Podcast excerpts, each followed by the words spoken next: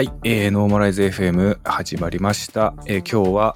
第21回ですかね。えー、第21回の、えー、収録今日も始めていきたいと思います。で、今日のゲストなんですけれども、えー、っと、今日のゲストはですね、私にとっては結構昔から、まあ昔というとちょっと語弊があるんですけども、まあとあるきっかけであの知り合いになった方でですね、まあすごくあの、このノーマライズ FM に必ずいつか出てもらおうと思ってたんですけど、なかなかね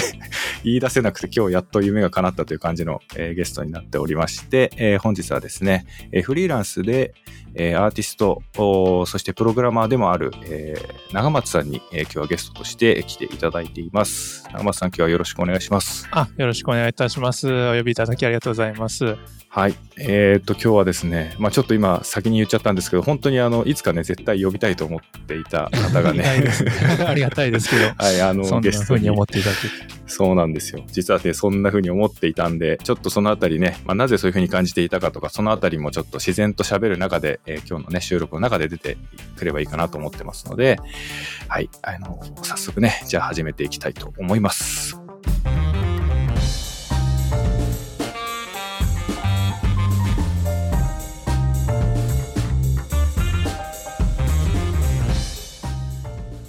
じゃあ、長松さん、ちょっと最初に簡単にでいいので、ちょっと自己紹介をお願いしてもいいでしょうか？はい。えっ、ー、と、長松歩と申します。で、えっ、ー、と、ご紹介いただいた通り、まあ、所属とかはなくてフリーランスで、まあ、アーティストプログラマーっていうふうに、えっ、ー、と、名乗ってるんですけど、あの、まあ、CG 制作とか映像制作もやるし、えっ、と、まあ、小さなウェブとか、アプリとかゲームエンジンを使った開発など、まあ、主にこう、ビジュアルのアウトプットが多いんですけど、そういう面でお、あの、お仕事させていただいてます。で、もともとは、えっ、ー、と、まあ、学、もう完全に文系で、えっ、ー、と、学部時代は美術史とかを、あの、普通に文系の学問をやっていて、で、まあ、あの、その後に、ヤフージャパンっていうあのインターネットメディアの会社、あの佐野武人さんとかと多分若干被ってたりするんですけど、全然あの部署とかは全く違ったんですけど。で、えっ、と、まあ、SE というか、ちょっと PM とか、まあ、テスターみたいな立ち位置で、えっ、と、新卒時代ちょっとし、あの、仕事した後に、えっ、と、まあ、メディアアートとか、まあ、自分でプログラマーとしても、あの、キャリア積みたいっていうちょっと考えが強くなってきて、えっと、まあ、岐阜県にある大学院に進学して、で、卒業後、あの、まあ、今に至るって感じですね。うん。なるほど。じゃあ、一回社会人になってから学問の世界に戻ったっていう経歴なんですね。そうですね。はい。あの、そうですね。うん。会社員やって、ちょっともやもやして その後、はい。すごい大学院に気持ちよく入って気持ちよく卒業して なるほど、なるほど。はい、じゃあ、本当に佐野さんとなんか似てますね、経歴も。そうですね。なんか結構タイミングとかも結構似てたような、勝手にあの、共感してる面とかもあって。で、イベントとかもね、あの、確か、あの、早い段階で一回お声掛けいただいて、あの、数学に関する。はい。とか、はい、あの、あの、たまにこう、ありがたくお世話になっている感じですね。はい。そうだったんだ。知らなかった。はい、そこのつながりは初めて聞きました。なるほど。そんな、そんな経歴だったんですね。なんかその辺全然私すいません。知らなかったので、今初めて、はい、把握したんですけど、なんかさい、なんか私のイメージだと結構、その、まあ学校で美術史を勉強されてたっていうところは把握してたので、なんか普通に学生としてそういうことを経て社会人になったのかなと思ってたんですけど、そうではなかったんですね。そうですね。なんか、やっぱりどうしても、その美術系とか、そういう学問だと、まあ、食ってく先とかがあまり、まああるんでしょうけど、こう実感がつかめなかったので、まあ、ただ一方でその、まあプログラミングとか、まあニューメディアみたい、インターネットメディアみたいなのは非常に興味があったので、まあそういうところでキャリアをつかみ、あの、なんか、つなげたいな、みたいな最初の思いで、一社目は Yahoo Japan に入った感じですね。うん。なんかそ、そこから、その学校にもう一回入ろうと思われたところは、どういう感じでそうなったんですか？そうですね。なんか、プログラミングとかを、まあ会社員時代とか結構、あの、勉強していくうちに、なんか、まあめちゃくちゃ楽しくなっちゃったんですね、それが。で、最初はその Java とかでアプリを書いたりとか、あの、まあ広告系の部署だったんで、その広告のクッキーをこう折ったりとか、うんうんうんあ、の、するみたいなことをして楽しんでたんですけど、で、なんか、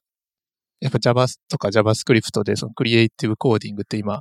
まあ盛り上がってる領域みたいな、まあ本とか、あの、やってる方とかを見かけて、あ、やってみようって思ったら、やっぱりそれが、すごく奥深くて、面白くて、で、あ、これはもしかしてめちゃくちゃ研究しがいがあるし、やった方が人生的にいいんじゃないかっていうのがどんどん膨らんできて、うん。で、まあ、それ、ちょうどまあそういう、まあ、 IAMAS っていう大学院なんですけど、そういう、まあ研究者、まあそういう領域での研究者とか、まあ、メディアアーティストとか多く輩出してて、あの、面白い学校があったので、まあ国公立ですし、学費もすごく安くて、あの、岐阜県なんで、あの、生活費もめちゃくちゃ安くて、まあそう金銭面的にも、あの、割とすぐ踏ん切りがついて、はい。進学を決めたって感じですね。なるほどな。なるほど。まあ、じゃあ、普通になんか仕事で携わるっていうところからもう一つ踏み込んでしっかり研究として扱ってみたいみたいなところが結構あったってことなんですね。そうですね。まあ、ほんまあ、実際、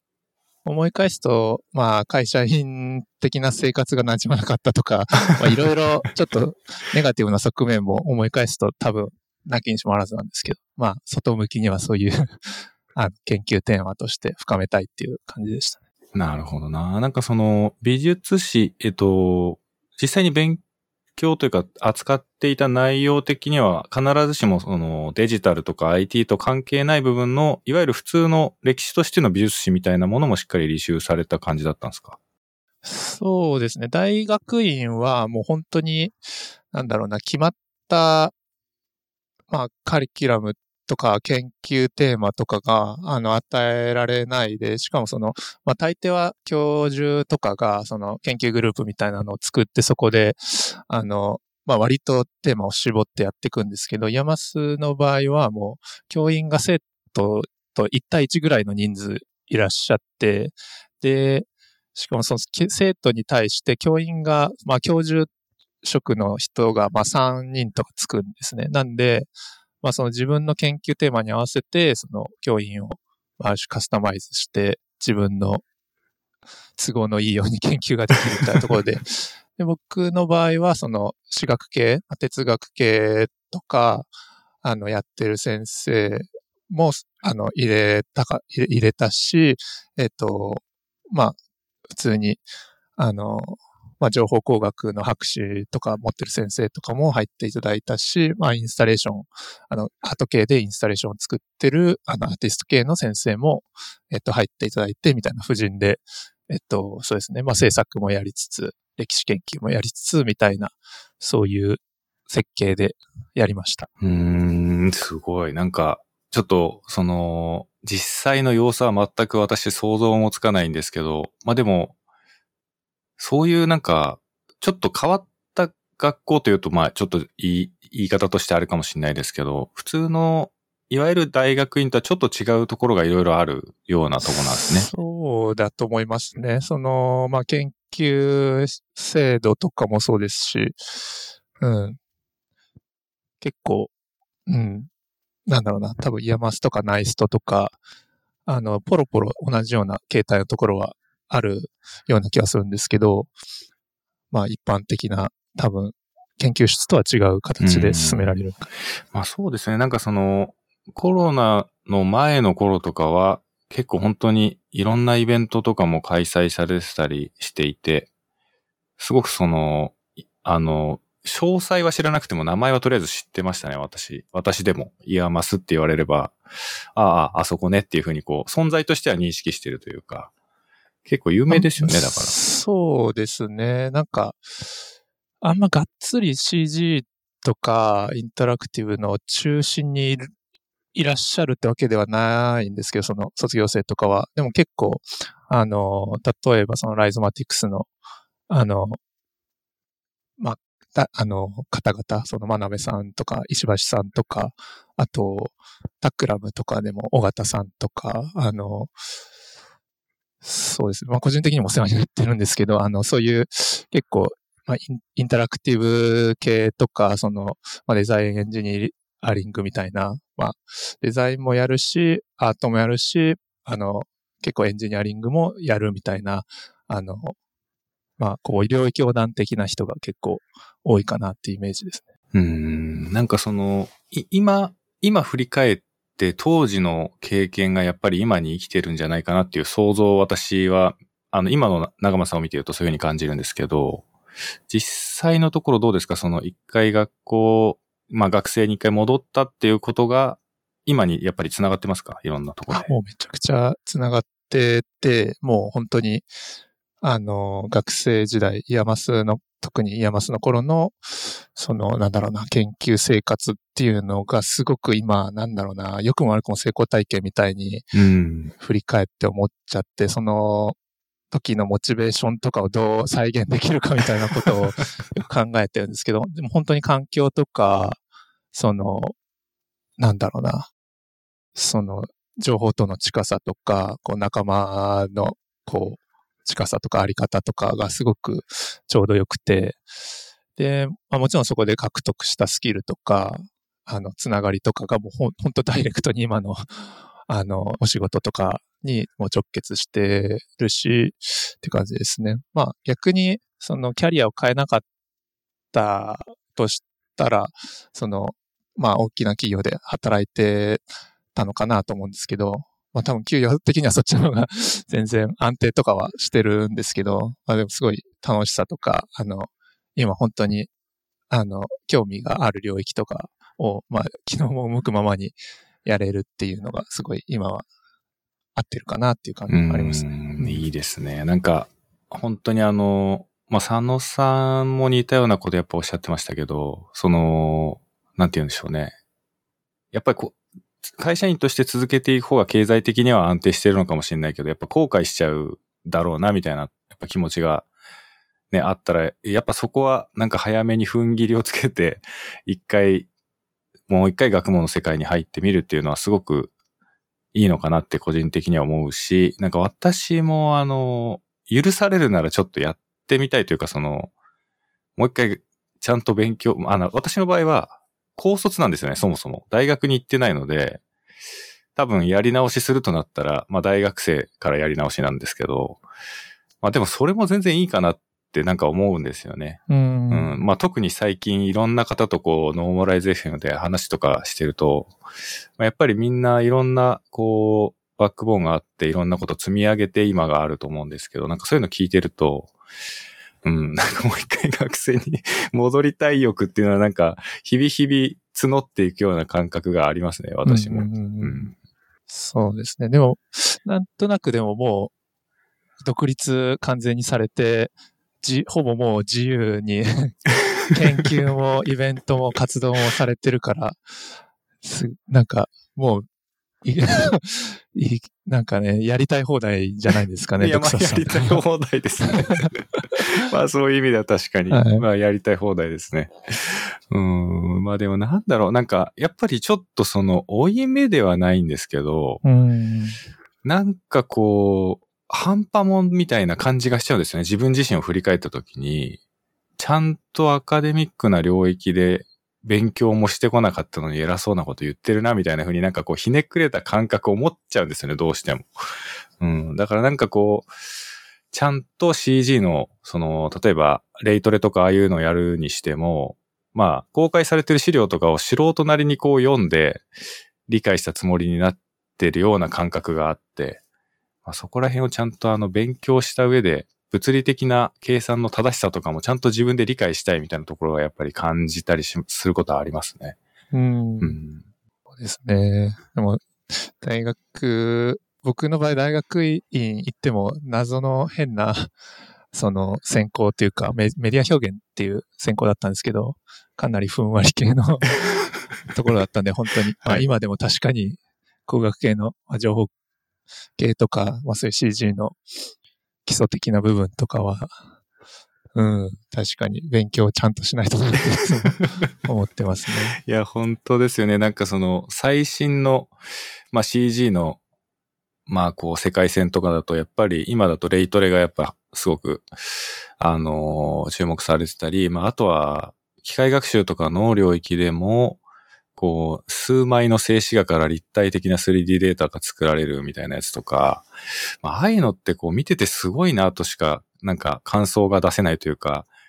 自分もそういう領域に関わりたいと思っても絶対に無理だなと思っちゃうので、うん、なんかそういうのをちょっとね、学生に戻ってもう一回やり直したら何か変わるのかなとかちょっと思っちゃったりすることはありますね。まあ、ドクサさんにはあの、なんともですけど、あの、一般論的に、あの、その社会人から、その大学院なり、その、まあ、博士課程なり進むっていうのはすごく僕はお勧めしますね。あの、やっぱり、その社会人で得られること、得られないこともあるし、研究生活で深められること、まあ、その、まあ、得られないこととかもたくさんあるんですけど、やっぱり、両輪がるとすごく深、なんか双方が深まるというか、あと、まあ人生の、なんつうのかな、こう知的好奇心とかもすごく満たされるだろうし、あの、すごく、まあ個人的に成功体験があったからっていうのはでかいんですけど、あの、うん、佐野さんとか見ててもすごく、あこういう生き方は共感できるなっていう感じがしますね。うそうですよね。いや、わかります。なんか、すごく本当にね、なんか、まあめっちゃ個人的な感覚なんですけど、本当最近そういうのが、ちょいいなっていうのが結構募ってきているので はい。いや、なんかそういう話を聞くと、本当にね、まあより一層その気持ちが強くなるというか、すごくいいなって思っちゃうんですけど、なんかその、成功体験って今おっしゃってたのは、いわゆる例えばその自分で考えたことがうまく表現できたりとか、そういうことですか？そうですね。あとは、まあ、その、スキル獲得の成長曲線とかが、まあ結構、まあ振り返ってみ、相対的に見るとなんか、すごいスピードでいろいろ学んでアウトプットしてみたいなこともできてたし、まあ、と、その、そうですね、成果発表とかも、あの、海外とかでできてたりもしたので、すごい、あの、モチベーションっていうか、まあ、なんか勢いみたいなのが高い状態で、あの、2年間やれてたんだなっていうのはありますね。うん。なるほどな。まあ、そういう、こうなんか、一回こう自分でそういうの掴んでるとやっぱ変わりますよね。その感覚はなんとなくわかります。やっぱ私もなんかその、例えばですけど、まあウェブサイト公開するっていうことを一つとっても、なんかこう公開して何の反応もなくって、だと多分、やっぱりだんだんモチベーション下がってくると思うんですけど、まあ私の場合は幸いなんかその自分で公開したサイトがめちゃくちゃ人から見てもらえたり、こう感謝してもらえたりしたっていう経験がやっぱあるので、その経験があるせいか、今となっては結構なんか、フィードバックとか全然なくてもへっちゃらになっちゃったというか はい。もうなんか成功体験を一回経験してるから、あの、なんとなく想像もできるし、役に立ってるだろうなっていうふうにこう確信できるというか、まあそれで自分の足がこう止まらずに歩み続けられるみたいなところは今あるのかなっていう気がするんで。実際、あの、個人的にめちゃくちゃ doxas さんの情報にはもう助けられてばかりで。あの、そもそも、そうですね、 IAMAS 入る前かな入る前ぐらいにあの、ドクサスさんの WebGL スクール、GLS スクールにえっと、参加させていただいて、もう、シェーダーのいろはを あれは前だったんですか？あの時は。まだ。多分そうですね。で、その時紫くんとかが一緒にいた気がしますね。はいはいはい、そうですよね。はい。うん。なんか懐かしいな。そう、そうなんですよね。そう。あのー、まあ、長松さんと私の多分最初の接点は多分そこだったと思うんですね。その過去の、えっ、ー、と、多分 GLSL スクールだっったような気がするな。なん、なんとなく。そうですね。多分 GLSL っていう、こう、単語にこう、飛びついてた気がします。そうですね。なんか GLSL スクールだったような気がするんですけど、まあそこで、あのまあその当時は、まあ講師と受講者という形でしたけど、まあその時のつながりが多分一番最初で、で、その後、あのまあもちろんツイッターとかで活動されてる様子とかも見てましたし、まあ最近のね、あの、発言とかももちろんいろいろ見させていただいてて、で、その、一番最初にずっと呼びたかった人だったっていう話をしたんですけど、まあそれなんでかっていうとですね、はい。結構その、えっ、と、当時その GLSL のスクールで、まあでもスクールってこうやると、まあものすごい大量に受講者さんたちがいっぱいいる中で、なかなか一人一人を個別に認識するってまあ難しいんですよね。まあだから結構その発信を普段からよくされてる人だとまあ印象に残って追いかけやすいんですけど、まあそうじゃない人って全員を把握するのは結構難しかったりするんですね。で、当時、その長松さんは、えっと、まあ GLSL のスクールと前後して、結構そのウェブサイトリニューアルされたりとかしていて、はい、はい。多分今の形になったのが当時の頃だ、スクールの頃だったと思うんですけど、はいはい、で、その当時に、まあブログというかキ、えー、とウェブサイトが今の形になったのを、まあツイッターで言ってるのをたまたま見かけて、まあその内容を読んだりとかしたときに、なんかこの人、明らかにちょっと違うなって、その時は感じたんですよね。その、まあ、違うなっていうのはいい意味で、あの、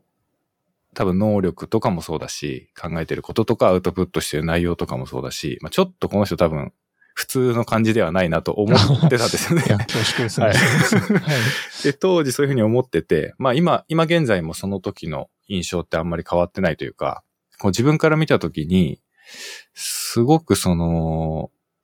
なんて言うんだろう。その自分がコンプレックスに感じている領域というか、その技術だけじゃなくって、まあ、しっかりアカデミックな知識も持ちながら、かといってこう、別に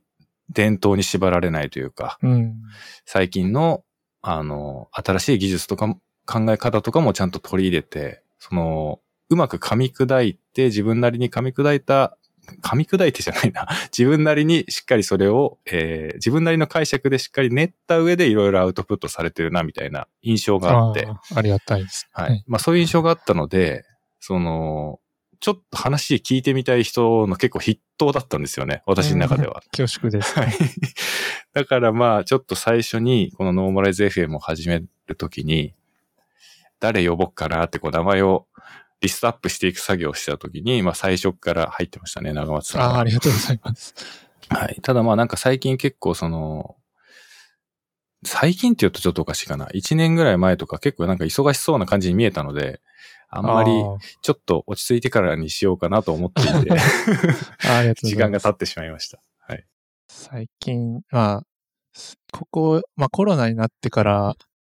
なんだろうな。やっぱり既存のインスタレーション仕事とかがもうぶっ飛んで、経済的にもや結構やばくなって、で、あの、まあ、ゲームエンジン系にいろいろスキルを伸ばしてきこうかな、みたいな感じで XR ライブとかをやってたのが多分、忙しそうに見えたのかな。ああ、そうかもしれないですね。確かに、うん、うん。なんか、結構、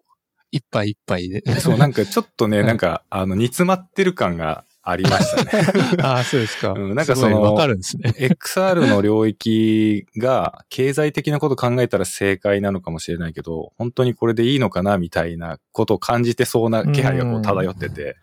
なんか、そうですね。XR でやるとしたら、やっぱり個人でできることがもうめちゃくちゃ限られてくるというか、はいはいはい。その、まあ、あの、まあ、僕はアンリアルエンジンを主に使ってたんですけど、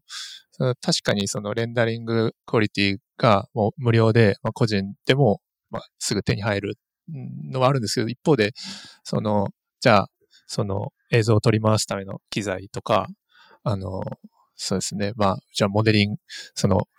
そのレンダリングクオリティに耐えられるアセット類はどう、誰がモデリングするのかとか、テクスチャー誰が作るねんみたいな、そういう、まあ、工程を洗い出したときに、まあ、個人だと、もう本当しょぼいものしか作れなくて、で、まあ、もちろんいいもの作りたいってなった時にそういう工程とか人員とかが必要になってきて、まあそしたらもう組織にかなわないっていうのがまあ素朴な、まあ当たり前なんですけど素朴な結論があったりして、まあ、そういうの、ちょっとき、あの、やれる仕事の規模とかが頭打ちになったりとか、あと、まあ、そもそも、その、まあ、やっぱりまだ未成熟なんで、その単価的なところとかでも、なかなかこう、シビアな戦いが続いて、そう。だから、そうですね。まあでも今、ようやく、その、ある程度、その、まあ良くも悪くも、なんていうんですかね、一定の労力をかければ、これぐらいの、なんかものができて納品できるみたいなところは、なんとなく今、あの、主軸になってきつつあるんですけど。うん。なるほどなまあ結構、なんか、まあ私とかでも、本当にこのまま WebGL やってていいのかなみたいに思うことってやっぱあるというか、その、どういうことを自分のスキルとしてどういうことを世に対してこう主張していって、まあそこでどういう仕事を取っていくかみたいなとこってすごく悩ましいというか、まあ私の場合はまあ自然と WebGL の仕事が集まってくる感じにはなってるんですけど、まあとはいえなんかそういうふうにこう WebGL だけでいいのかみたいなことはやっぱ思ってしまうというか、今のまんまで、まあだから結局最終的に Web の 3D がどうなっていくのかなとか考えていくと、いつまでじゃあ WebGL は立ち回れるんだろうとか、うん。WebGL がじゃあ立ち回れなくなった時に自分には何が残ってるんだろうみたいなことは結構考えちゃうというか。うんうん。うん。だからなんとなくその、すごくもやもやされてたのは、まあわかるんですけど、とはいえこう、何も言ってあげられることもないしな、みたいな感じで。まあそうですね。そう、どう、まあどうなるかわかんないけど、とにかくまあ今は見守るしかないかなとは思ってたんですけどね。うん。WebGL とかも、まあ、なんか個人的にはやっぱり結局その GLSL とか、そのシェーダーの知識にほぼ修練されてる感じがあるので、まあ結構そこをやっぱり早い段階で、まあ、ある程度抑えられたっていうのはいいですよね。うん、なんか当時、そのスクールに参加されたことで、多少なりとも役に立ちましたか？その知識は。あ、もうめちゃくちゃ、それはもう、もう本当ありがとう、ありがとうございますっていう感じですね。その、 IAMAS 入る前に、やっぱり GLSL が、まあ、ある程度その、リテラシーが、あの、ベースラインがついてたっていうのは大きいですし、うん、まあ、今でも、なんか、その、まあ、すごくめちゃくちゃ書けるかって言われると、その、まあ、やばい人たちには全然かなわないですけど、はい、そのある程度その何、何をやってるかっていうのは、わかりそうですし、本当、そうですよね。WebGL とか、そのシェーダーのイベントとかでバリバリやってる人とかは、まあ常に尊敬してるというか、なんか Web とかでも、その前、あの前参加されてた長谷川さんとか、あと、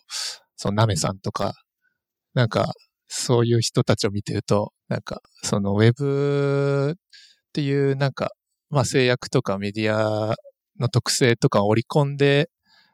でもそれを乗り越える表現とかされてる方を見ると、なんかもう言い訳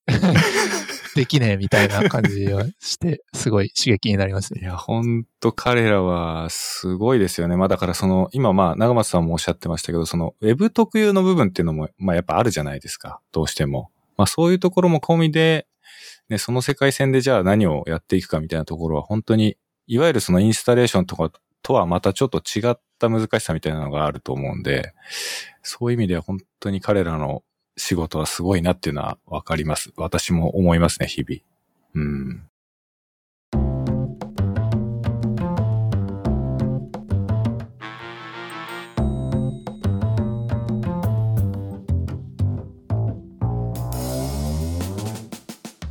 なんかその、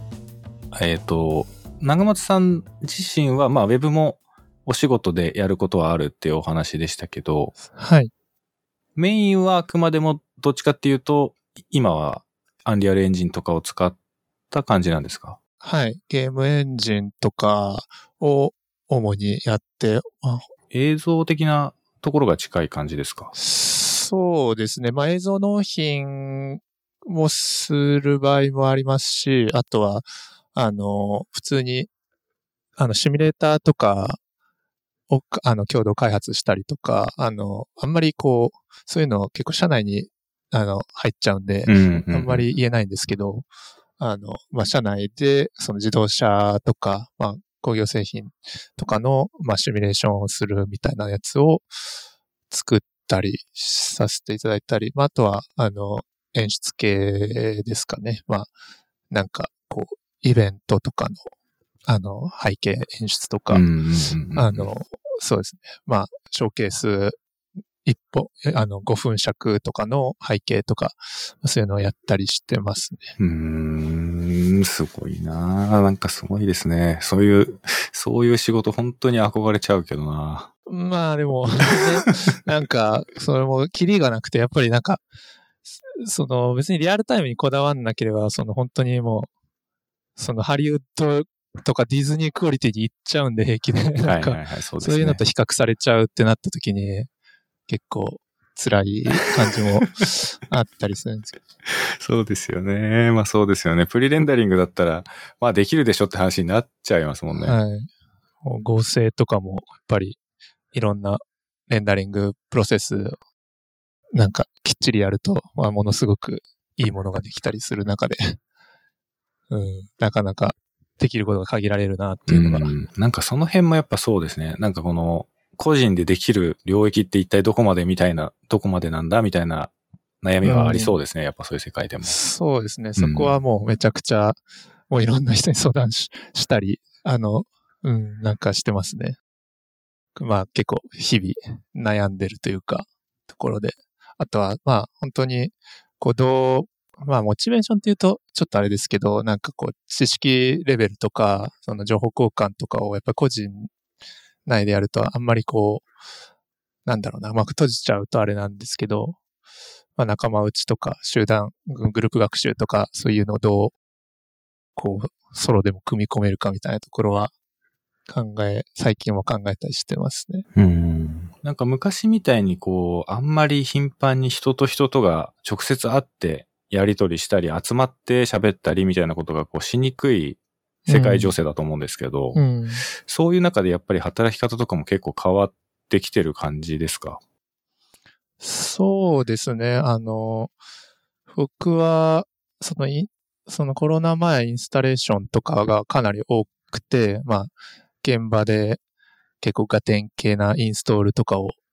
してたんですけど、まあそういうのが本当にもうほんちょっとお世話になってた会社が解散しちゃうぐらいのレベルで、な、あの、お仕事がなくなって、あの、そうですね。だから、そういう、まあ対面というか、あの、ドカチン系、インストール系とかはなくなって、で、XR とか、まあ非対面で完結できるようなものに、もう、まあ商材というか、領域が完全に移ったって感じですね。うん。だ多分その現場、なんか私はあんまりそういう逆に現場でインストールからやるぞみたいな現場に入ったことってほとんどなくって、まあ想像しかできないんですけど、なんかそういうところでの経験って割と得難いというか、うん、そういうものなんじゃないかなっていうふうに想像してるんですけど、そうですね。まあ、個人的にそれ、まあ、その時は、まあ、お世話になってる会社がかなり仕切ってくれてたんで、まあ、結構末端の実装とかではあったんですけど、まあ確かに、あの、例えばその DMX 系のことだったり、その、まあネットワークとかを自分で頑張ったりをすることになるので、まあそういう意味だとすごくいろんな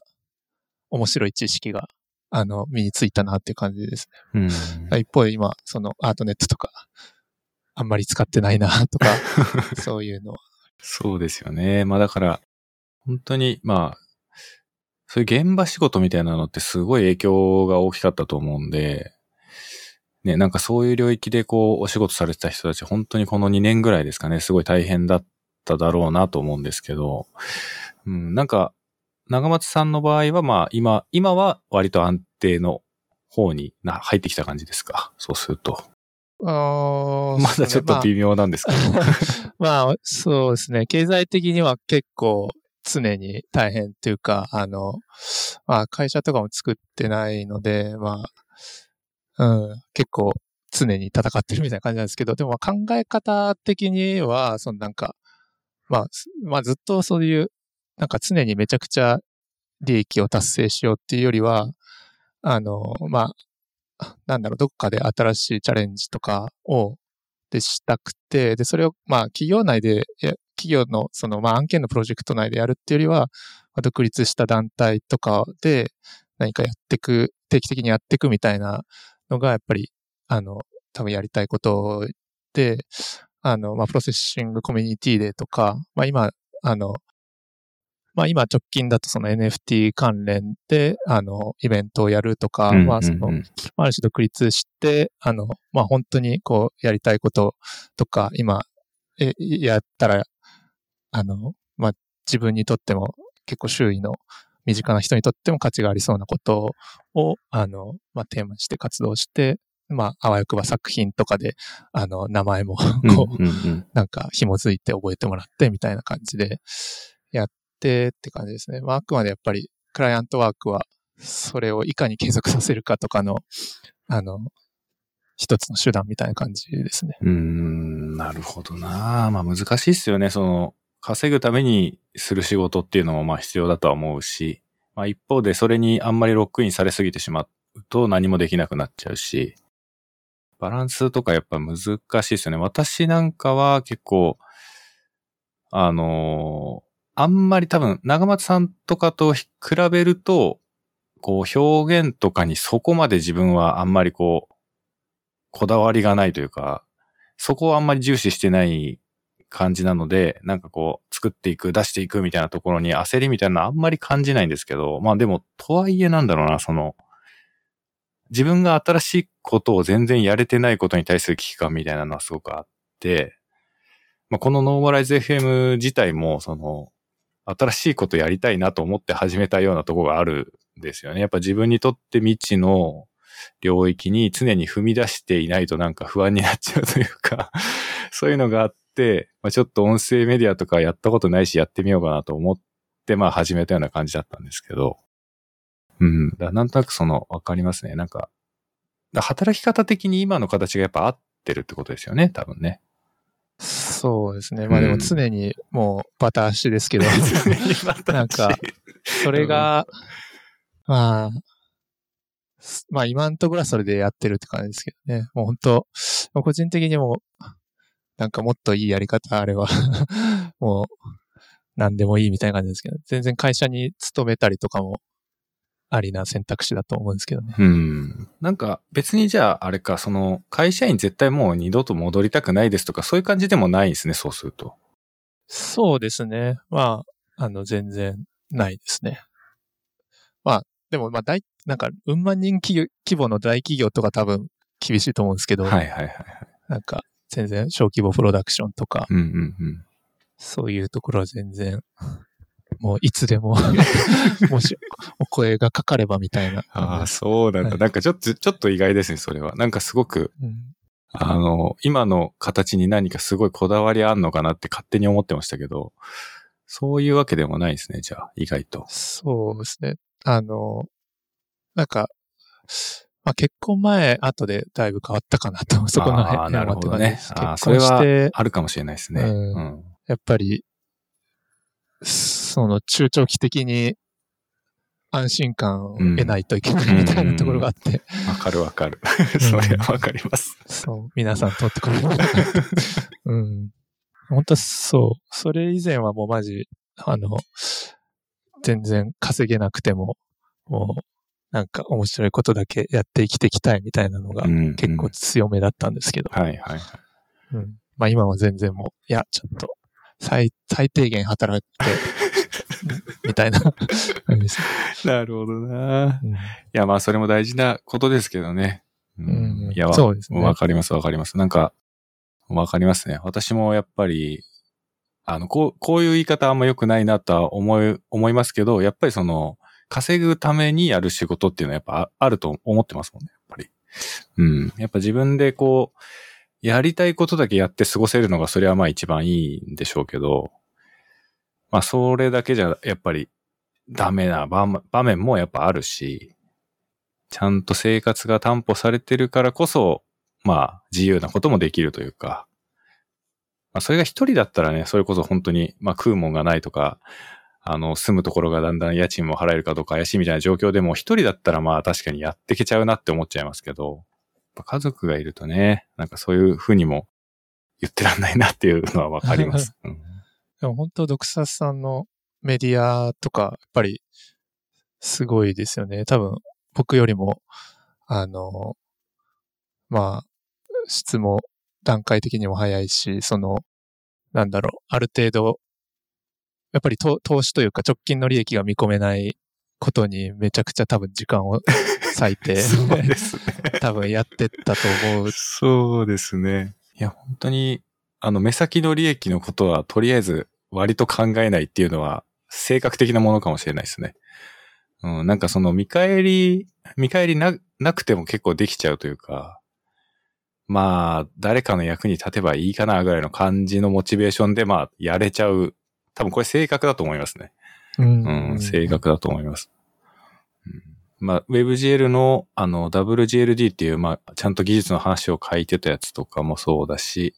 まあ、あと WebGL 総本山とか、まあ、スクールの活動とかも何気にもうこの年で10期目とかなんで、結構続けてんすよね。まあ、だから、なんかそういうアウトプットとか、そういう活動は結構なんか、あんまりこうメリットなくてもできちゃう感じはあるかもしれないですね。まあ多分スクールとかも、あの、これ本当に人によっては、そんなことないよっていう方もいらっしゃるかもしれないですけど、多分一般的なスクールと比べると安いと思うんですよね、受講料が。もっと高くても多分成り立つ、ビジネスとしては成り立つと思うんですけど、でもなんか別に値上げしようとかっていうのはあんまないし、その、多分自分のかけてる労力に対する、えっ、と、報酬としてはおそらくコスパは良くないんですけど、まあでも別にいいかなって感じでやってますね、ずっと。うん。いやー、本当今あの、クリエイティブコーディングとかジェネラティブアートがその NFT とかの後押しもあってめちゃくちゃ盛り上がってるんですけど、その多分技術的な背景とかモチベーションとか、まあそもそもの表現手段につついての情報とかってほぼ間違いなくドクサスさんの資料とかを みんな見てると思うんで、多分、その、仮にそういう参照元が全部、その、利益を得られるとしたら、ドクサスさんとかにめちゃくちゃ利益が入っても いいはずなんですけどね。どうなんですかね。まあわかんないけど、まあわかんないですけどね。まあでもそれで言ったら多分ミスタードゥーブとか本当にすごいと思いますよ。ああ、そうですね。あの彼の功績は多分、本当に表彰されていいぐらいもうん、相当でかいものがあるなと思いますそうなんです。で僕も、あの、寄付をなんかちょっと、もし NFT で仮に売り上げができたら考えようとしてるんですけど、その、ミスターテフって GitHub のスポンサーしかななくて、その、てか 3JS コミュニティが。だから、本当にあんまりお金も、そのき、プロセッシングコミュニティとかもドネーションみたいなの口が結構でっかくちゃんとあったり、まあダウンロードのために寄付寄付は？ってか聞かれるんですけど、多分 3JS はそういうのを整備してないから、本当になんか事前事業でやってそうな、ね。そうですよ感じがしてね。え、いいの？みたいな感じがね。うん、そうですね。なんか私も一応まあミスタードゥーブのあの GitHub のスポンサーにはなってるんですけどあ、素晴らしい。まあでも、本当それぐらいしか恩返しできる方法がないというか、多分功績に対して全然評価されて、見合った評価になってないよなっていうのは、やっぱ思いますよね。まあ私自分自身をもっと評価してくれっていうことは別に感じないんですけど、まあそういう意味では、なんかミスタードゥーブも同じなのかもしれないですね。なんかその根底にあるのが、やっぱり、ねみんながこう等しく同じく簡単に表現ができるようにみたいなところが多分根本にあってあのライブラリを作ったりメンテしたりしてると思うんで、まあ、そういう意味では別にお金で返してもらいたいとあんま思ってないのかもしれないですよね。うん。いやでも結構 Web とか、その技術領域、まあ OSS とかって結構根本がそういう思想の方が多くて本当に頭が下がるというか、日々そういう人の資産となんか努力で今の表現が結構成り立ってるんだなみたいなところを今すごく感じてるし、まあ、逆にそういうところに対してこうスポットが当たらないみたいなのがなんかもどかしいの気もちょっとしたりとかしますね。うん、そうですね。多分なんかその、ネオルトの新野美さんとかもまあよく言ってますけど、その、やっぱりなんか、ちゃんと評価されてないというか、逆に評価される世界線を作ろうとしてもそれがあまりにも難しいというか、正しく評価される状況になかなかなりにくいっていう状態だと思うんですよね。まあだからその辺やっぱり何かしらこう、解決できたらいいよな、みたいなことはみんな思ってるんじゃないかなっていう気はするんですけどね。で、多分その中で、おそらくその NFT とか、まあ最近出てきてる、こう、ちゃんとフィードバックが行われる、まあフィードバックじゃないか。ちゃんとこう評価に応じた、まあリターンがちゃんと制作した人間に返っていくような仕組みみたいなのが、まあ最近出てきて、うんうんうん。まあ、みんなね、注目しながらもやっぱ距離感人それぞれだとは思うんですけど、そうですね。うんまあそのあたりは、なんか難しいなって思っちゃいますね、やっぱり。そうですね。うん。結構い本当に人それぞれ違って意見があったり、まあ、葉山さん、あの、ジェネラティブアートで制作されてる葉山さんとかともお話しする機会があったんですけど、すごく、まあ結構批判的な見方を、まあ主にされてたり、まあ一方で、その、なんか、なんだろうな、まあ高尾さんとか、あの、ジェネラティブマスクスの高尾さんとか、結構、まあ、欧米、欧米スタイルというか、なんか日本の、その、なんかか、その、受けた評価を良しとしないというか、喜ばないみたいな矛盾を、なんかもっと、あの、そん、そんなことはないよねっていうことを主張さされてたり、で、なかなか、なんか、面白いなっていう、そういうなんか、まあ対立と言ってると、あ、まあ煽ってる感じであれなんですけど、なんか、その、かなりグラデーションがある、その3と P でもかなりパラメーターの振り幅がすごいあって、まあそういうところが多分構造的な面白さなのかなっていう気はしますね。うん、なんか今は本当にまあ、過渡期というか、ね、全然まだまだ整ってない状態だと思うんですけど、本当になんだろうな。本当にいろんな立ち位置の人がいるじゃないですか。そうですね。主張が本当にいろんな種類の主張があって、多分私はどっちかっていうと批判寄りだと思うんですよね。多分自分のことを第三者目線で冷静に判断すると、多分どっちかっていうと批判寄りなんですけど、でもじゃあその批判的な感覚って一体どこから来てるのかなとかっていうのをちゃんとこう読み解いていこうとすると、多分雰囲気でなんとなく嫌いだなって思ってるだけなんじゃないとかっていうふうにも感じるんですよね。その、ちゃんと批判するんだったら批判するなりの、その考察だったり、まあ何かしら調査だったり、そういったものが必要なんじゃないっていうふうにも思うので、まあそういう意味では完全に批判してるっていうよりかは、なんか感覚的にちょっとなんか あんまり良くない感じがするっていうところまでしかね、自分では掘り下げられてないかなって思っちゃうんですけど、うん、なんか本当にいろんな人のいろんな主張があって、で、特にその、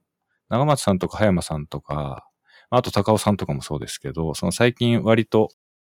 この手の話題をちゃんとその公の場で発信しながら議論してくれてる人たちの話とかを見てると、うん。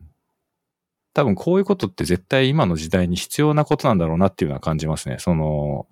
これが認知されて、これ今後どうなっていくかわかんないけども、絶対こういうことって必要なんだろうなっていうのは感じますね、見てると。うん。そうですね。でも、あの、なんとなくこう、嫌われる要素っていうのは確かにめちゃくちゃあるなっていうのは、本当に。まあそこが結構逆にと議論の取っかかりになりそうな気もするんですよね。うんなんか単純に、あの、マイニングファームが GPU 買い占めて 困ってる人がたくさんいて、うん。なんかゲーマーとかも NFT の話題を見るともう、プチ切れるみたいなあのゲーマーさんがいたりとか、うん。まあ、環境コストが高かったりとか、まあ、なんか怪しい、なんだろうな、こうすれば儲かる情報商材、情報商材みたいなのがすごくあったりとか、でもなんかみんな等しく発言してるというか、そのなんか、あのアーティスト、まあ音楽家の人とかもそうですし、おじいちゃんも若者も 等しくみんな NFT についてなんか一加減あるみたいな、そういう、なんかまあ確実に盛り上がりっていうか、その、なんかこう、熱量がある領域なのかなっていうのはあるんですけど、良くも悪くも。そうですね。うなんかその、ちょっとあの、まあ、今更、今更というとあれなんですけど、その NFT というものについてあまり多分よく知らないっていう人も聞いてると思うんで、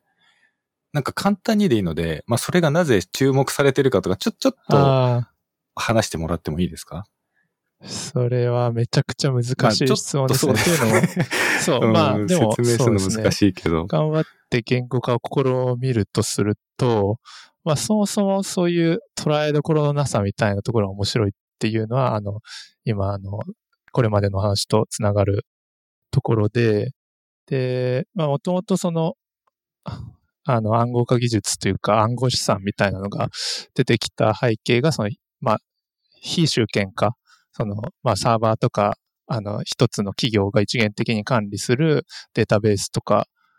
を、まあ、そういう、まあ、なんだろうな、一人の強者プラスみんなみたいな構造から、まあ、みんなが等しく管理して、コンピューターリソースとか、まあ、データリソースとかを、まあ、合わせ、あの、まあ、合わせて、まあ、一人が潰れても、まあ、ゾンビみたいに復活できるみたいな、まあ、そういう仕組みで、えっと、まあ、データ管理とか、えっと、資産、まあ、データ管理ができれば当然資産管理もできるよね、みたいな思想で、おそらく、あの、暗号資産が出てきて、で、それに対応する形で、あの、まあ、無形の何かを、その資産移動と紐付ける NFT みたいなところが出てきて、えるのかなっていう感じですね。で、まあ、そもそもその改ざんに対してすごく堅牢性が高くて、えっと、まあ、データ自体がかなり永続性を持ってて、まあ、かつそれが誰からも参照可能っていうところに、まあ、すごく価値があるっていう感じですね。うん、で、まあ、そこで、その実装されてる、その NFT とか暗号資産とかっていうのは、まあ、そもそも、まあ、かなり今、どのような通貨との、まあ、交換可能性とかが、まあ、どんどん高まってて打感、打感できるとか、まあ、だから、その送金がもうめちゃくちゃ簡単とか、あの、まあ、そういう資金、今までその既存の貨幣ででき、あの、しづらかったことが、割と高速でできたりして、まあ、本当まあなんか僕が今、お財布の ID を公開して、ちょっとお金欲しいな、みたいなつぶやいたら、まあ、はい、すぐさまなんか入金してくれる可能性があったりとか、うん、まあ、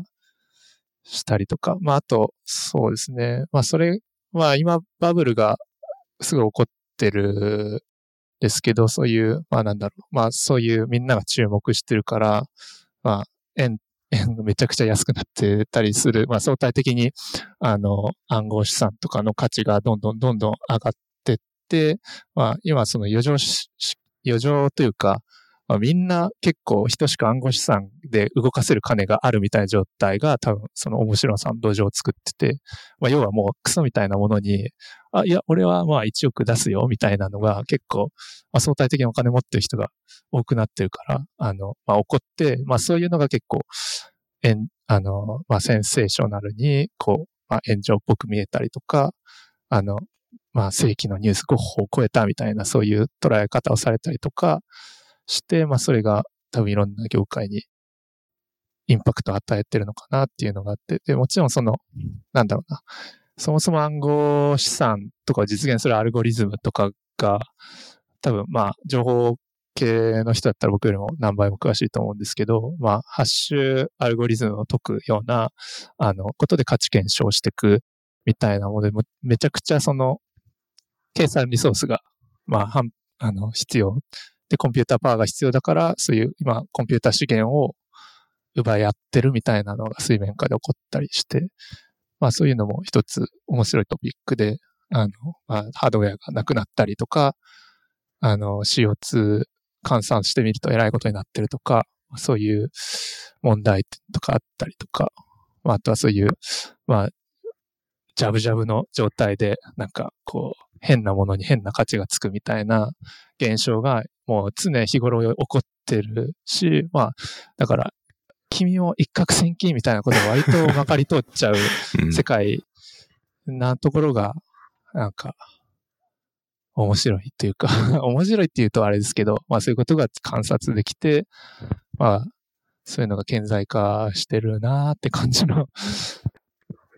ですね。で、まあ、あとは、ジェネラティブアートとかで今すごく、まあ個人的にはそういう領域をウォッチしてるんですけど、その、ジェネラティブアートって、その、コードで、あの、まあ、絵画表現を、すごく平たく言うと、コードで、その、まあ、音楽とか視覚芸術とかを、あの、やってって、で、プロシージャル性とか、まあ、パラメトリックでやれるとか、リアルタイム性とか、まあ、そういうコードならではの良さを付加していくっていう感じなんですけど、これが、まあ、すごく高値で取引されてたりするのがあって、まあ、もともとそういう、まあ、シリーズものというか、なんかカードゲームのシステムみたいなのを、あの、ジェネラティブアートってすごい親和性が高くて、あの、まあ、希少性の高いアトリビュートを、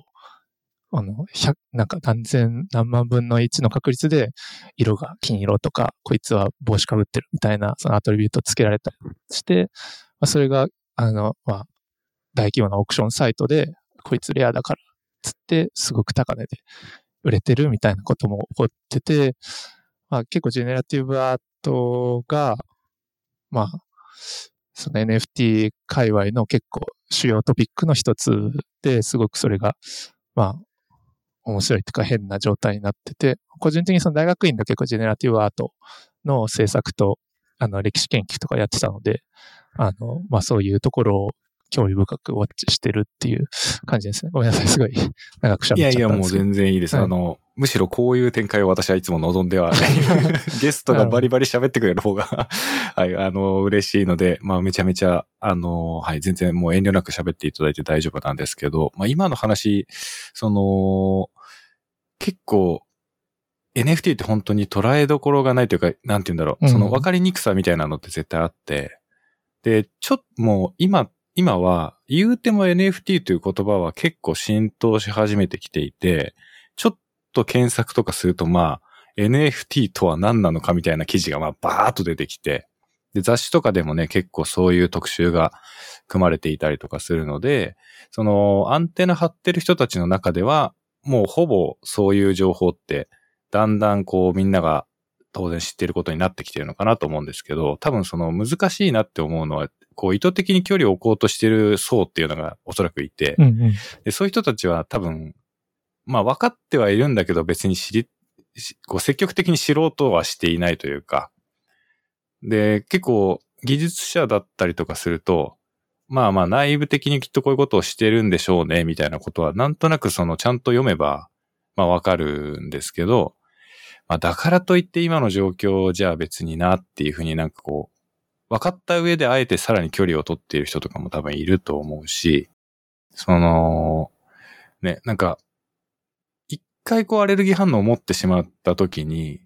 ちょっともったいないなっていうふうに思ったりもするんですよね。まあなので私はなんとなくこう批判的な感覚は自分の中にはあるけども、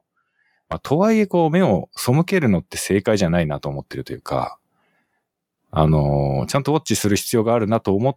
って結構長松さんとか、まあその葉山さんとかとやりとりされてるのとかも、ちゃんと見とかないとなと思って見てましたね。うん、ありがとうございます。確かに多分 NFT をえツイッターとかでその除外ワードとかにして見見れないようにしてる方とか全然。絶対いますよね。お、うん、そうですね。特に多分尖ったクリエイターさんとかそういう方が多いんじゃないかなって勝手に、あの人多分絶対 NFT にミュートしてんのとか、そういうのはなんか。そう、まあ、別にそのこと自体は個人の自由なんで、まああの、全然いいと思うんですけど、うん、なんか私個人の話をすると、やっぱりただ目を背ければ問題が解決するっていうことではないなとも思うし、なんて言うんだろう。その、今回、今回特に長松さんをちょっとゲストにこのタイミングで呼んだっっていうのはなんかそういうとこもあったんですよね。その、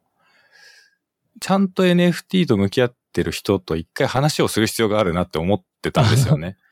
うん、なんかその私自身、うん、うん嫌ってるわけじゃないんだけど、積極的に言及しないようにしてるというか、自分は NFT 頑張ってますみたいなオーラを出さないように心がけちゃってる自分がいて、でもその感覚って、本当にちゃんと分かった上で批判的な態度をとってるわけじゃないよなって思った時に、なんかちゃんと話を聞いたり、まあそもそも議論の場に立ってもいないのに批判するべきじゃないなみたいなことをやっぱ感じちゃうから、まあそれで今なら誰かなって考えた時に、いや、これはちょっと、もともと呼びたかったし、今じゃねえかと思って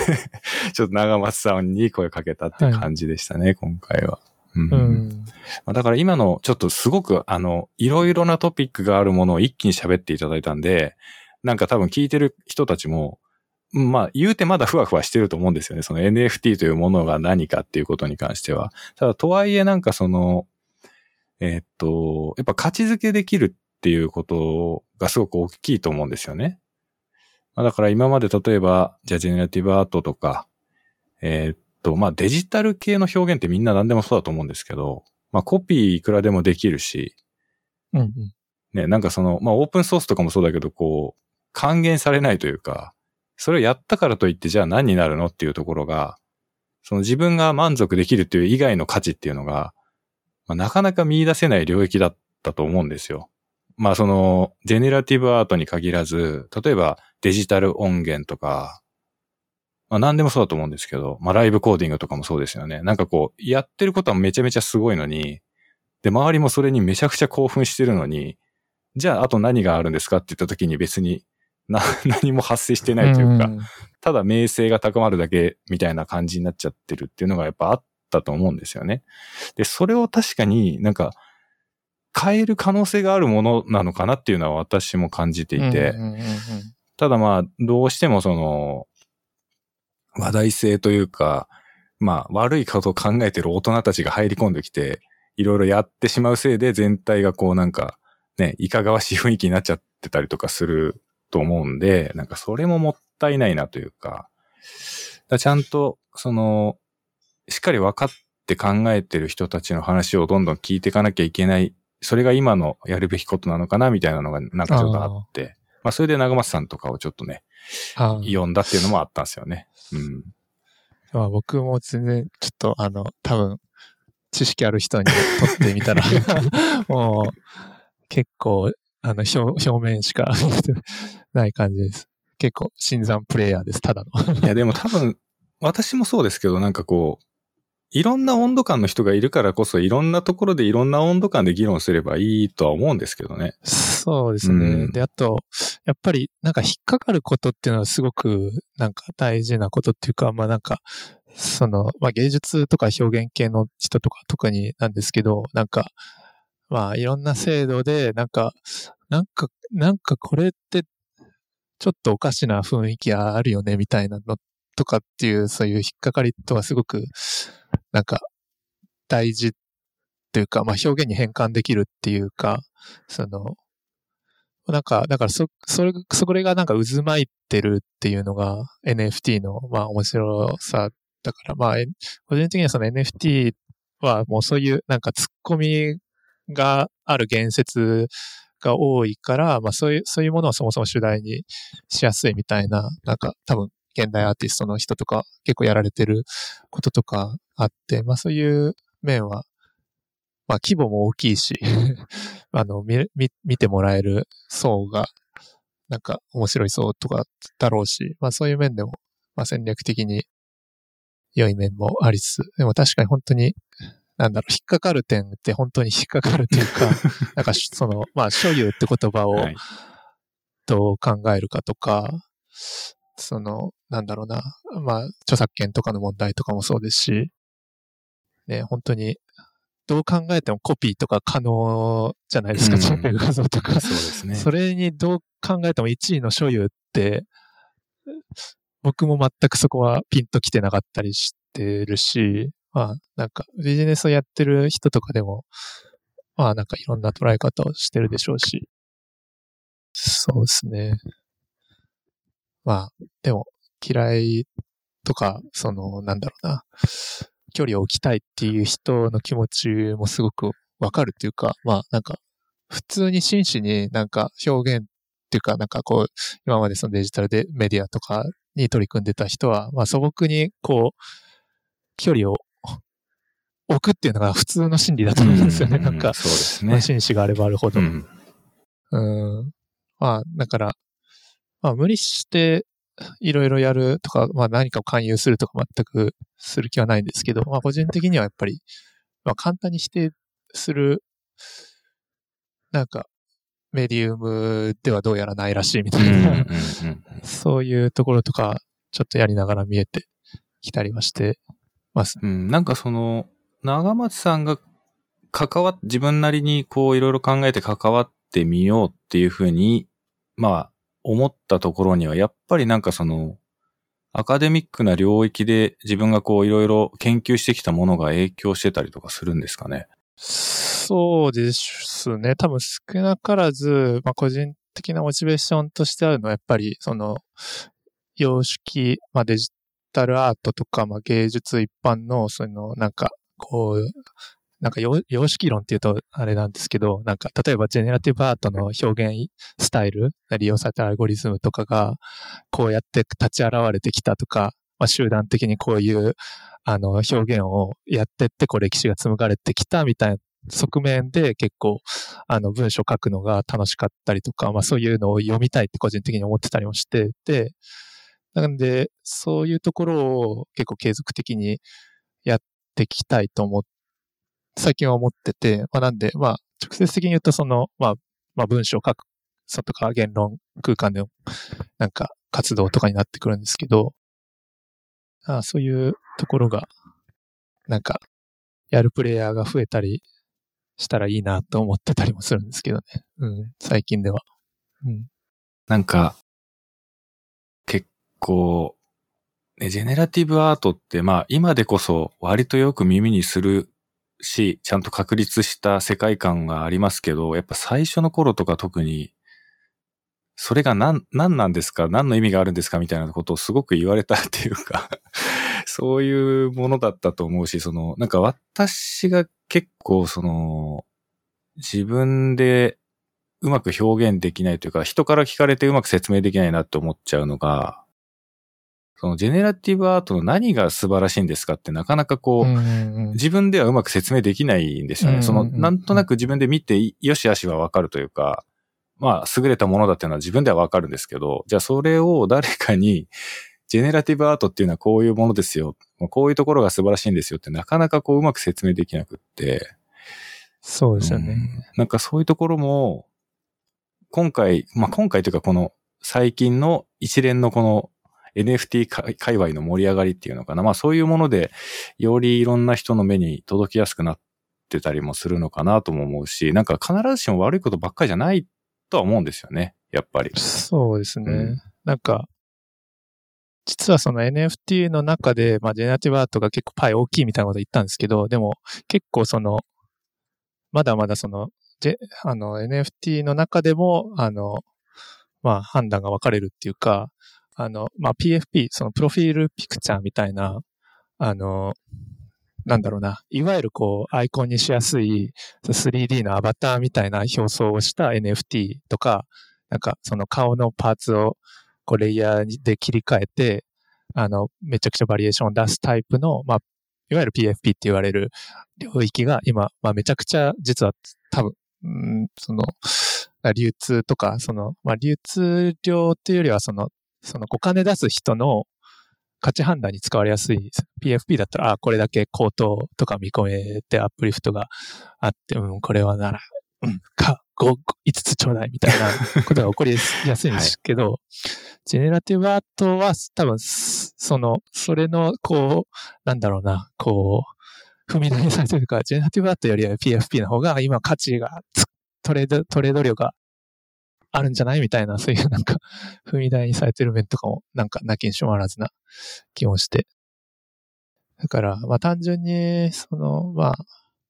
価値とかを断じるのは結構まあ難しいんですけど、その、まあ、なんだろうな、流通のに載せた時の好ましさとかではあんまり、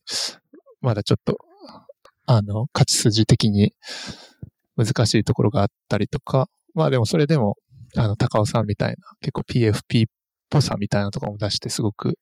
成功する例もあるし、うん、まあでも generative art、その、まあ全体としての価値とかはもう本当、多分なんか経験的に知るしかないみたいなところは、やっぱりあるっていうか、その、例えば自分で Processing のなんかループ、 for loop 書いてみて、あ、これはなんかすごいみたいなのが多分直感できるのが一番、まあ、原初的な、本来ジェラティブアートの良さみたいな、なんか、なんかサイン波、ちょっと波形いじったらめちゃくちゃ音変わるとか、なんかアルゴリズムをちょっと書き加えたら、すごく変化するとか、そういうことを経験的に積み重ねることが多分なんか、ジェラティブアートの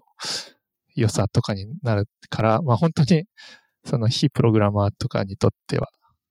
なんか価値とかって分かりづらいっていうのが結構そもそもの、なんか、こう、メディアの特性っていう感じは、うん、まあ確かにそうっすね。確かにそうかもしれない。うん、なんかその、ジェネラティブアート、まあ、あのー、結構これも答えはない問いというか、必ずしも1位の答えがあるわけではない話だと思うんですけど、その、物理とデジタルの価値の差みたいなところってやっぱり壁があると思ってて、なんかその、例えばジェネラティブアートっていうのは基本的にそのデジタルな世界に存在していて、でもこれを例えば印刷して紙に印刷して束ねて本にしたら全然価値がついたりすると思うんですよね。だそのフィジカルなものってやっぱりどうしても説得力があるというか、こう手に取った時に誰にとってもわかりやすい、ちゃんとこう、迫力だったり説得力だったり、まあそういったものがある。で、なかなかその壁ってデジタルでは超えていけない領域だなって思っていて、ね、多分その、今のこの NFT だったり、まああと最近であれば、例えばメタバースとか、Web3.0 とか、まあいろいろ言われてますけど、その、やっぱ人間の生活自体がどっちかっていうとデジタルにどんどん寄ってってるじゃないですか。うん、だから多分、今の時代の NFT と5年後、10年後の NFT って多分全然価値が違うものになってんだろうなっていうのは思うんですよね。うん、確かに、うん。その今はやっぱり一般の人たち、まあ別にこれは上から目線で言うわけじゃないんですけど、いわゆるデジタルとか技術に明るくない一般の人たちやっぱりなんか今はジェネラティブアートとか NFT とかって言われても、まあまあそういうものもあるんだみたいな。まあビットコインとかもそうですよね。まあそういうものも、まあある、まあ名前ぐらいはまあ聞いたことあるけどぐらいの人がやっぱ大半だと思うんですけど、でもそれがやっぱ5年10年経った時に、ね、やっぱ人類の全体のこの知識レベルが、まあリテラシーがね変わっていった時に、やっぱり今 NFT とかってちゃんと今の段階からちゃんと触れておくってことは、実はちゃんとした価値が、将来性があるんじゃないっていうのはやっぱ思ったりすることはありますね。うんうんうんうん、そうですね。なんか VR チャットとかもなんか、2年ぐらいでなんかもうものすごく浸透した感じになりますし、うん、なんか僕もすごい久しぶりに入ったらなんか、すごく、すごい、なんか すごいことになってたりとかして。ね、うん、わかります。うん、なんか不思議な進化を結構やっぱり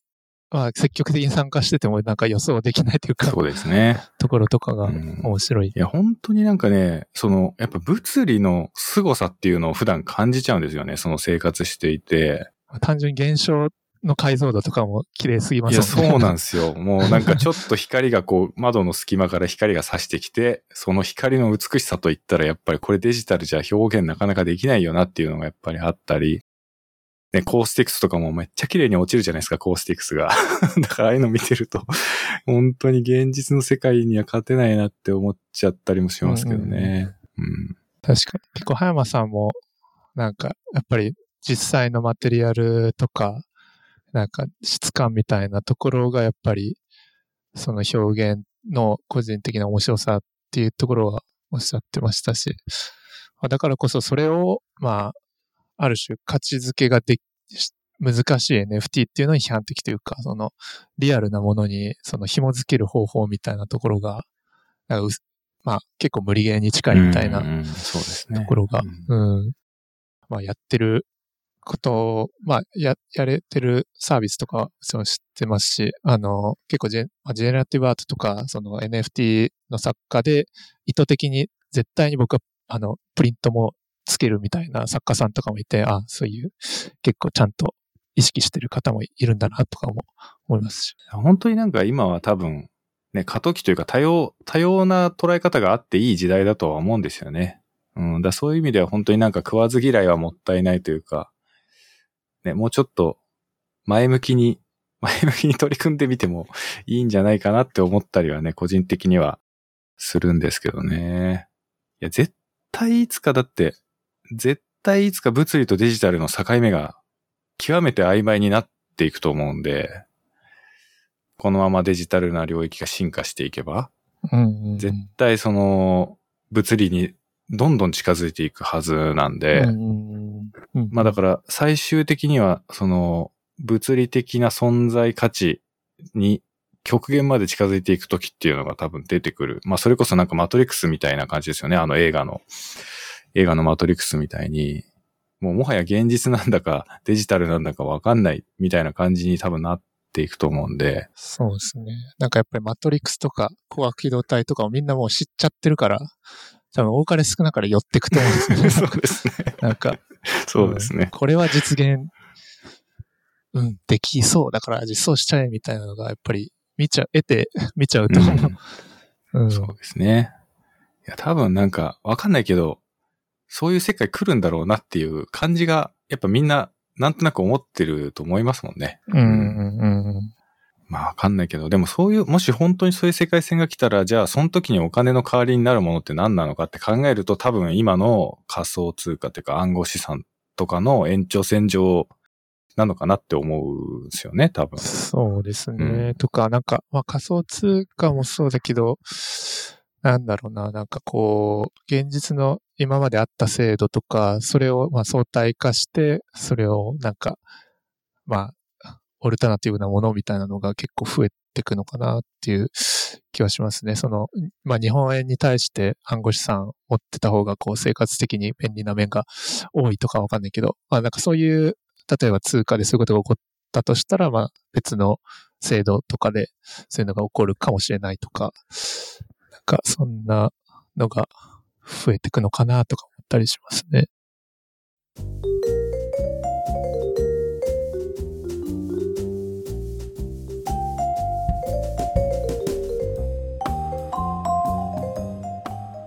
その、すごい、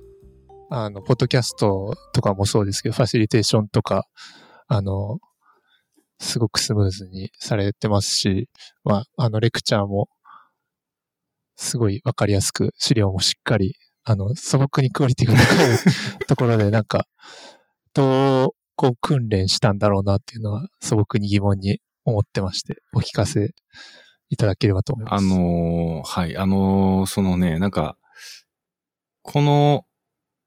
まあまあ、今私と長松さんはこの、事前にね、あの、お互いに話したい話題リストみたいなのを作ってあって、まあその中に、えっ、と、まあレクチャーできるようになるために、自分自身がどんなトレーニングしたかみたいなね、ところの話題があって、今それを聞いていただいた感じなんですけど、その、この、事前に書いてもらったメモを私が見たときに、こう、なんかあるかなってこう思い返してみたんですけど、うんうん。あんまないんですよね、その、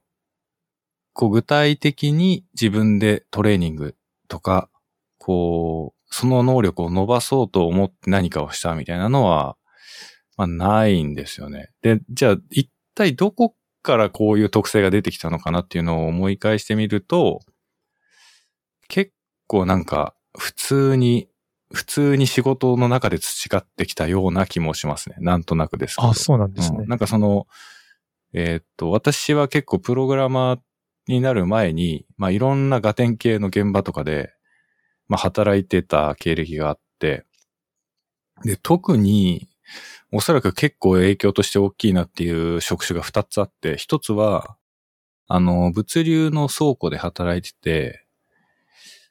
えーっと、まあ、その時にこう、自分で荷物を、まあ、トラックから下ろして運んで、で、中身を開けて、個数が本当に合ってるか、まあ、検品してとかっていう、そういう仕事をするんですけど、まあ、それをやるときに、もう大量のパートさんが、まあ、いる現場なんですよね。で、その、大量の パートさん、何十人もいるパートさんとか、まあ、あとは、よくあるのは、その、いわゆる、えっ、と、日雇いというとあれなんですけど、は派遣で来てくれてるアルバイトさんたち。まあ、本当にその日初めて来て、その日だけで帰っていく人たちが、まあ、何十人っているわけですよね。で、そういう 現場で、まあ、あの、たった一人の正社員として現場で何十人いる人たちを、まあ、束ねて、時間通りに作業を終わらせなきゃいけないみたいなことを、まあ、日々やってたんですよね。なるほど。だ多分そこで、こう、まあ、ちゃんと教えてあげないと、結局自分が一番でかいリスクを負うことになる、ですよね。その、初めてポッてきた、こう、まあ、言うたら、本当に10代の若い子とかのアルバイトの子たちが、まあ初めて、こう、その日に現場に入ってきて、や右も左もわかんない状態のその子たちに、パートさんと同じレベルの仕事をさせるにはどうすればいいかみたいなことを、まあ、考えなきゃいけなかったんですよね。なるほど。だ多分その、まず相手のレベル感にこう自分が下がっていって、同じ目線になるべく近いところに立って、こういう疑問が起こるだろうなみたいなことをちゃんと事前に予測して教えるみたいなのは、多分こういう経験から来てるのかなっていう気は。ああ、なるほど。するんですよね。で、その、今二つ大きくある中で、まあ一つ目がその、物流の会社にいた時なんですけど、まあもう一つがパチンコ屋さんにいた時ですね。パチンコ屋さんにいた時は、まあ多分、ほとんどね、この番組聞いてる方みんな知らないと思うんですけど、そのパチンコ業界って、あの、まあ数字がすべてというか、その、はい。確率で当たったり当たんなかったりっていう話なんで、もう結構数字に支配されてる業界なんですよね。なんだけども、まあ現場で働いてる人間っていうのはやっぱ数字では測りきれないその人間らしい部分ももちろんあって、まあそのさっき一つ目の職場の話でしたような、まあ、人を管理するっていうことは、まあそこでも能力的には必要だったし、うんうんうん、あともう一個そのパチンコ業界特有のことで言うと、えー、っと、段取りが全てというか、その、ああ、意外。いや、段取りが全てなんですよ。その、営業中はもちろん、まあ、臨機応変にやるんですよ。それこそ本当にサービス業なんで、ね、あの、半分酔っ払ったようなお父さんとかが入ってきて、まあ、すごいわめき散らしてたりとかしたら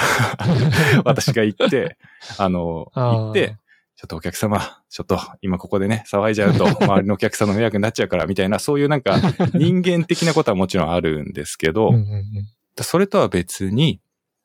その営業的な部分で言うとやっぱ数字が全てっていうところがあるんで、まあ段取りをしっかりやって、計画を立てていかないと、まあ、結構難しいんですね。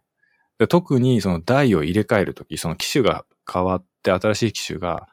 ホールに入りますよみたいなときは、この機種とこの機種は外す、そこにこれとこれをつけるみたいな、こう入れ替える作業が発生するんですけど、まあ、そういうのとかめちゃくちゃ段取りがもう命で、段取りを8割ぐらいちゃん、もう全体の8割は段取りですね。もうそれぐらいで、あとはもうちゃんと準備しておいて、あとは一気にやれっつってもう、うわーって全員でやるみたいな感じなんで、多分そういう一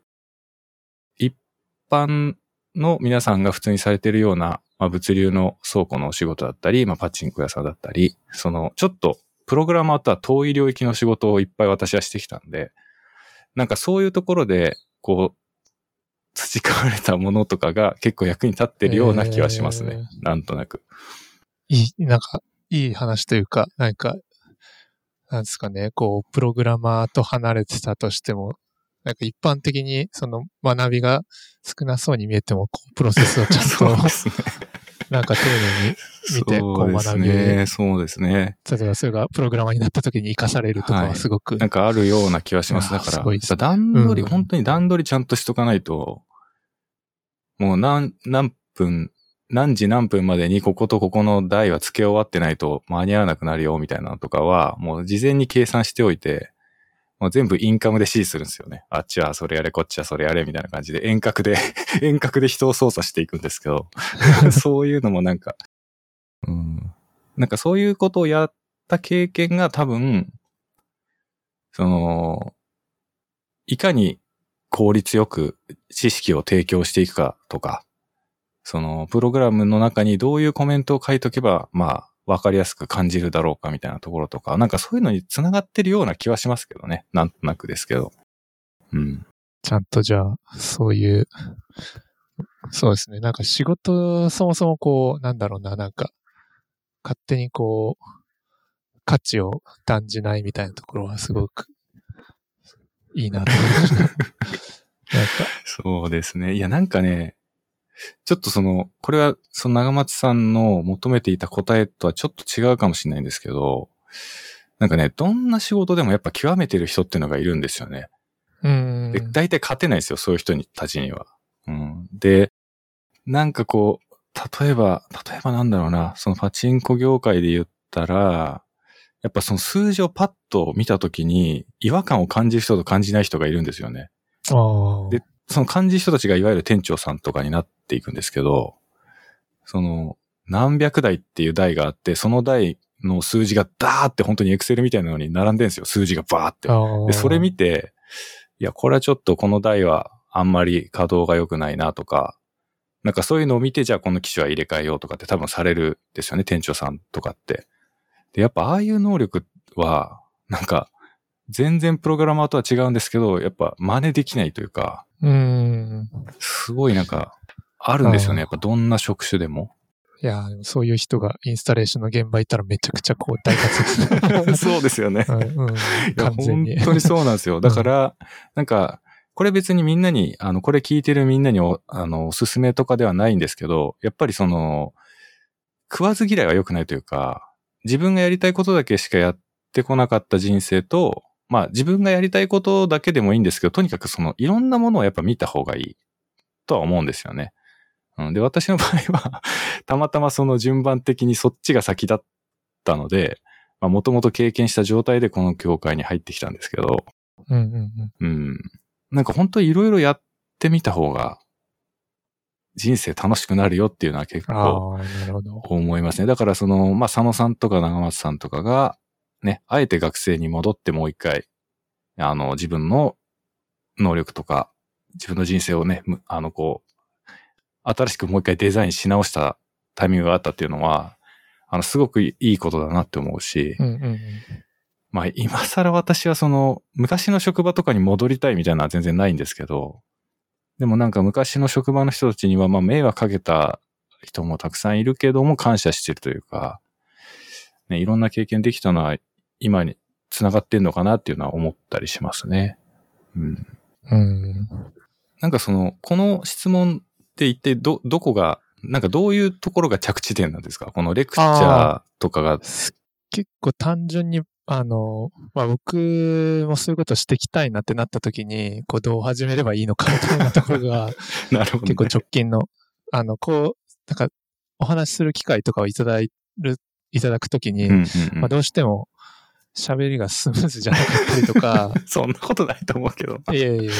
そんなことないと思うけど。結構知り合いに、あの、なんかこう、スキル獲得をするときに、なんか、喋りにめちゃくちゃ突き進んだ人がいて、その、あの技術屋さんなんですけど、そういうもう、わあの、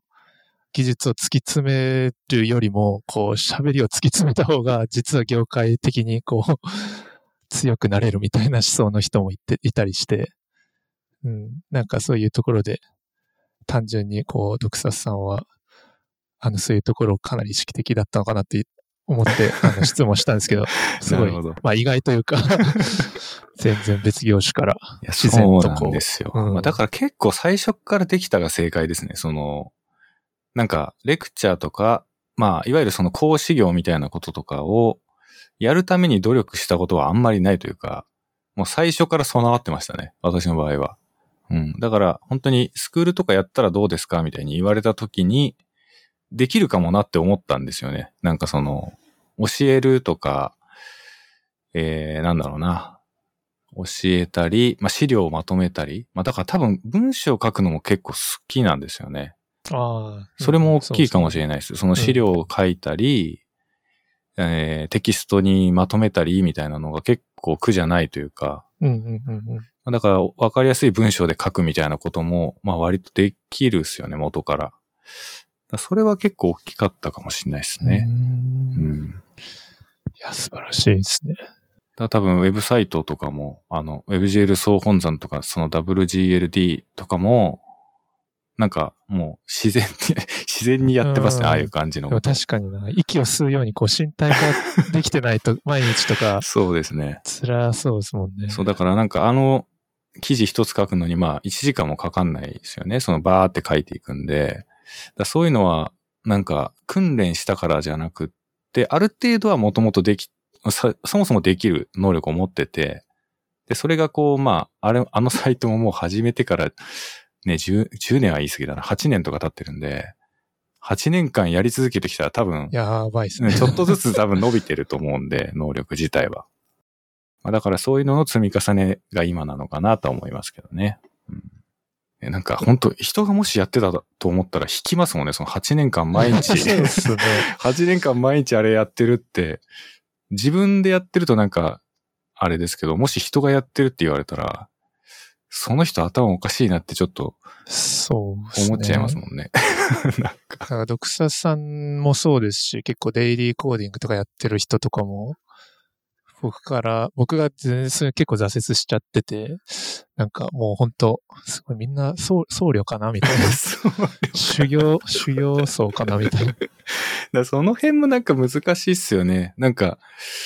ね、強制されてやるものでもないじゃないじゃないですか。まあでも、とはいえ毎日やることで得られるものありそうだなっていうのはまあ、ね、思ったりする人もいるだろうし、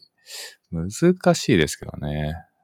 まあだからよくプログラミングがこう、ね、あの仕事のプログラミングの合間に息抜きで趣味のプログラミングをするみたいなのがこう、ちょっと変態的に、ね、笑い話として扱われたりすることありますけど、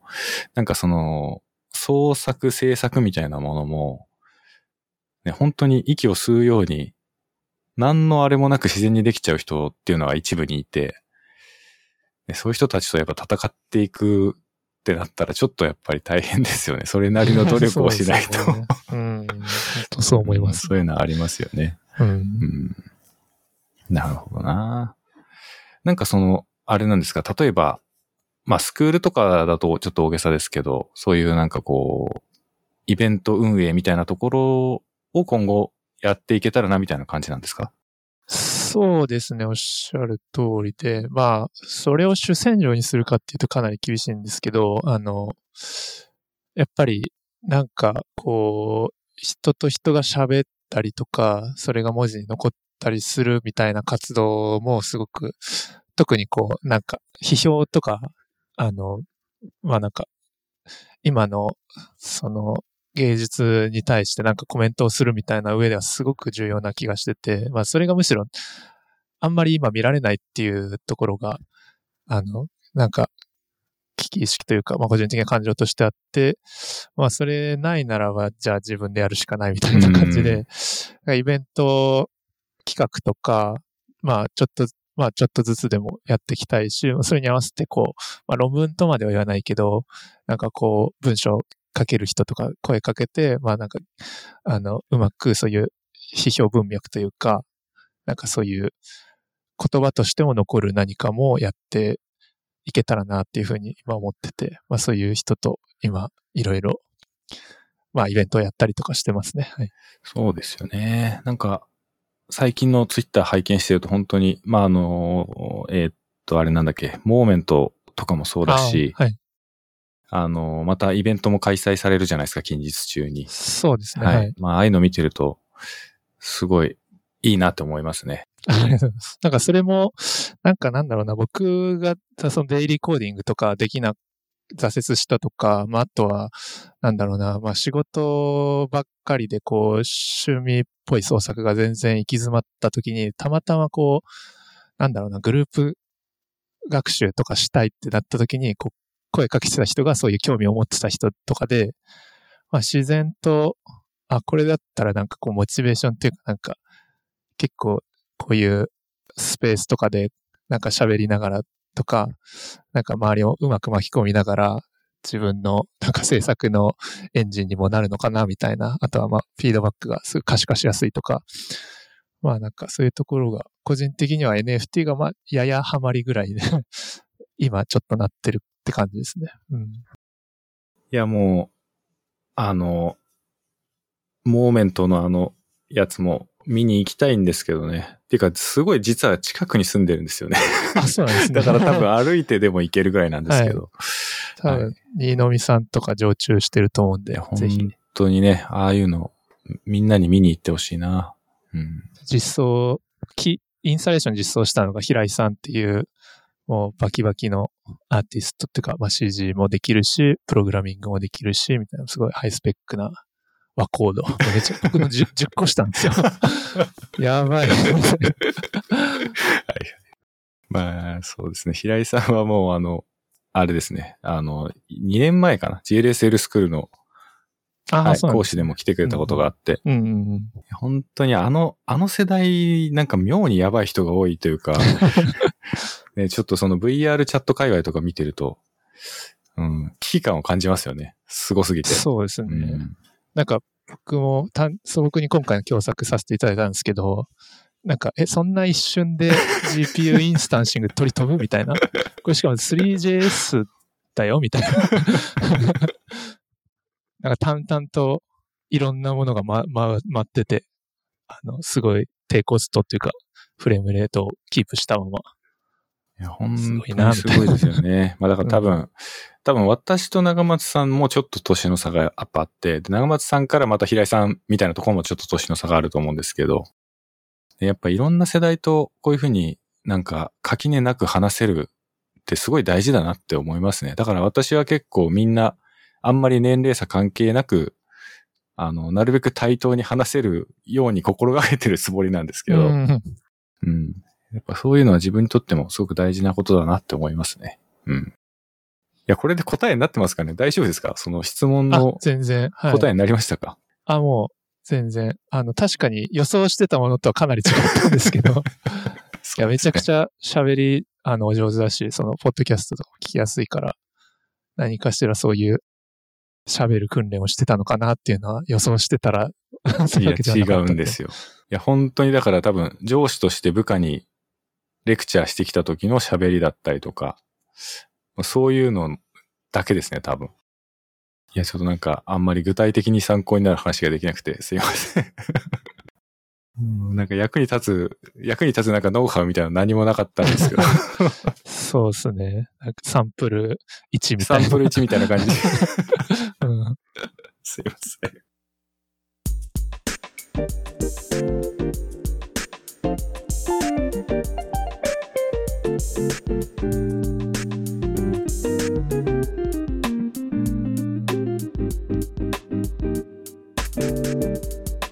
はい、えーと、では、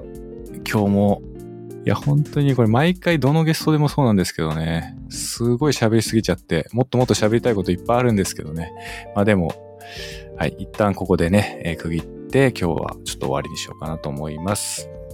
はい、じゃあ、えっ、と、最後にね、えっ、と、長松さんの方から、えーお知らせなどあればお願いします。あはい。じゃあ2点ほど、えっと、簡単に告知をさせてください。えっと、点目が、えっと、今、モーメントっていう NFT 作品を、えっと、ネオルトと、えっと、平井さんっていう方と一緒に共作で作って、それが展示と販売が、えっと、4月中行われています。で展示は、えー、パクロ町のネオルト2、マルカビルっていうところのネオルト2っていうギャラリーで行われていて、まあ、詳細については、あの、まあ、私のツイッターなりをっていただいたり、あの、コメント、あの、いただければ答えできますし、まあ、あの、そういうものをやっておりますので、ぜひ、あの、チェックしてみてください。で、もう一点が、えっと、同じ、ちょっとような感じなんですけど、NFT で、えっと、有志で集まって、えっと、企画展示を、えー、アーツ千代田3331で、えっと、企画していますので、まあ、そちらが4月22日からオープンになりますので、まあ、無無料なので、ぜひ、えっと、お越しいただければと思います。あの、詳細などはウェブなどを確認いただければ幸いです。はい。あの、えっ、と、ノーマライズ FM の記事というか、な本文の方にもそのリンクは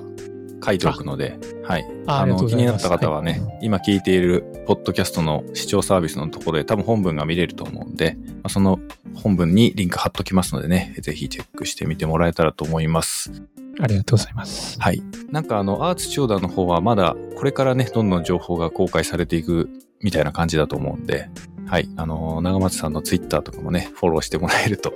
いいんじゃないかなと思いますありがとうご。ざいます。はいいや、本当に今日はね、なんか、ちょっと、私があの、知らない世界の話がいろいろ聞けてね、もうめちゃくちゃ楽しかったです。ありがとうございました。あの、ある種神のような存在とお話できる機会がいただけてありがたいあいやいや、いです。もう全然そんなことないです。普通の人なんで。いや、本当にね、いろんなお話ができて。いや、なんか本当に、なんかまた、ちょっと繰り返しになっちゃいますけど、本当ね、NFT とかは、